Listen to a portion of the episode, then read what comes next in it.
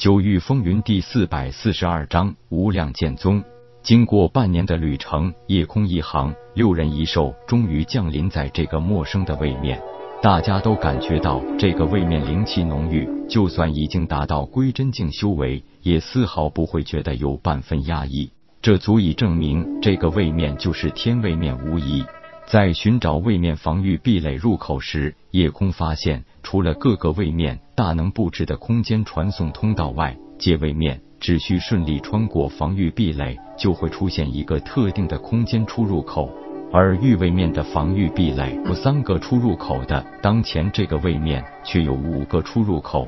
他猜测这是一种特殊的位面保护机制。而这也正是因为界、与、天三等位面的自然从属关系，巧妙的形成了这种适当保护低等位面的机制。如果一个位面有界主或域主，位面防御壁垒的出入口是可以彻底封闭的。当初清玄界的出入口就在明海骷髅岛。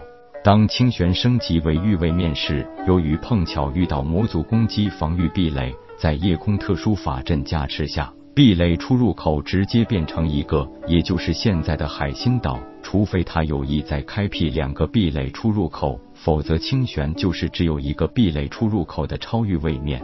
来人止步，天位面的防御壁垒反而是最容易穿过的，只需要有化虚境修为就可以顺利通过。但是很显然，出入口是有人把守的。夜空上前拱手道：“请问这里是什么所在？”打量了一下夜空等人，其中一个守卫冷笑道：“外来人，这里是大罗天，既然来到这里，就要遵守这里的规矩。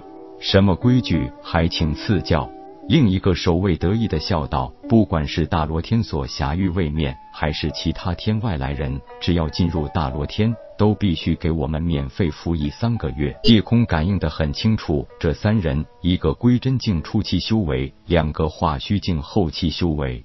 他眉头微皱道：“该不是你们欺负我们外来人吧？”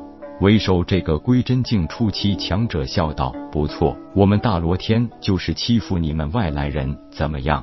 不服气可以马上离开，或者你们觉得可以通过武力解决。”不过我提醒你们，别看你们有四个人达到了归真境，只要敢再次放肆，我保证你们在整个大罗天降永无宁日。空笑道：“既然不是专门针对我们，那自然是入乡随俗，遵从你们的规矩做事了。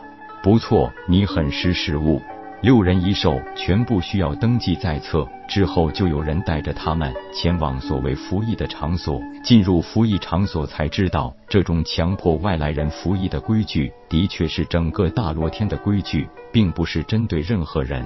当然，服役的工作有很多种，诸如开采矿石、砍伐巨木、宰杀妖兽等等。除了会供应给服役人一定的吃喝外，每天六个时辰工作以外，是可以休息和修炼的。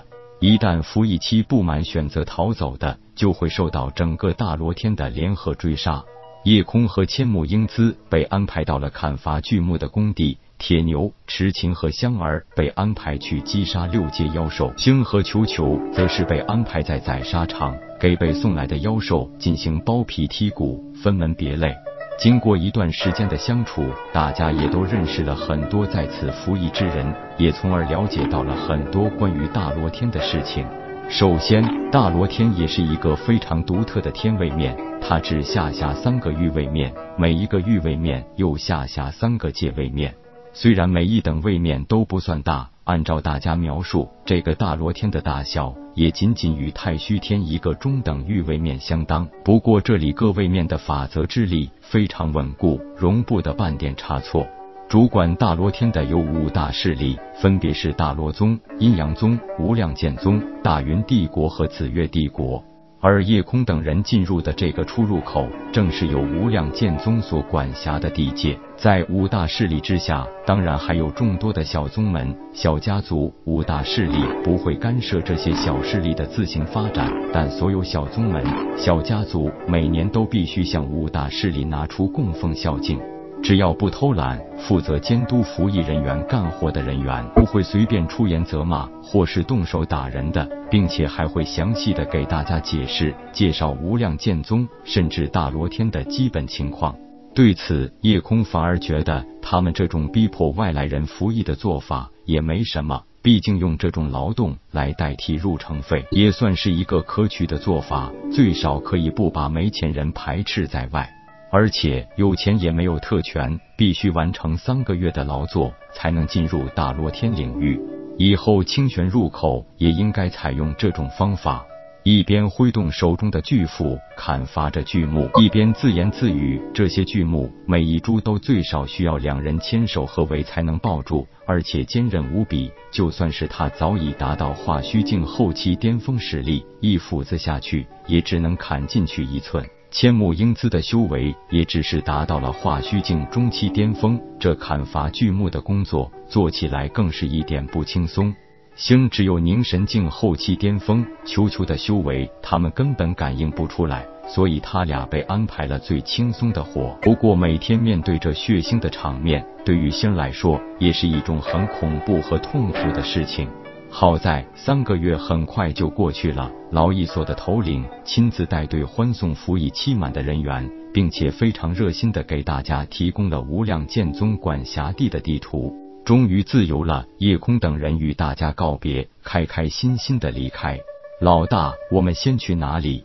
叶空笑道：“如果我说先去找一个有好酒好肉的地方，美美的大吃一顿，你是不是会非常开心呢？”球球一听，一跳八丈高的笑道：“我就知道咱们老大最好了，最是善解人意，咱们就先去大吃一顿。”就连星儿也十分开心的笑道：“星儿也知道师尊是最好的了，这三个月可憋坏人家了，要去吃很多好吃的，再去很多好玩的地方才行。”虽然星的年龄也有二十来岁，但是踏足灵海境时还只是个十五六岁的孩子，所以他的形貌基本是维持在了少女时代。在夜空眼里，他就是一个孩子而已。宠溺的轻轻点了一下他光洁的额头，故意板着脸道：“跟着球球没多久，也学会贪吃贪玩了。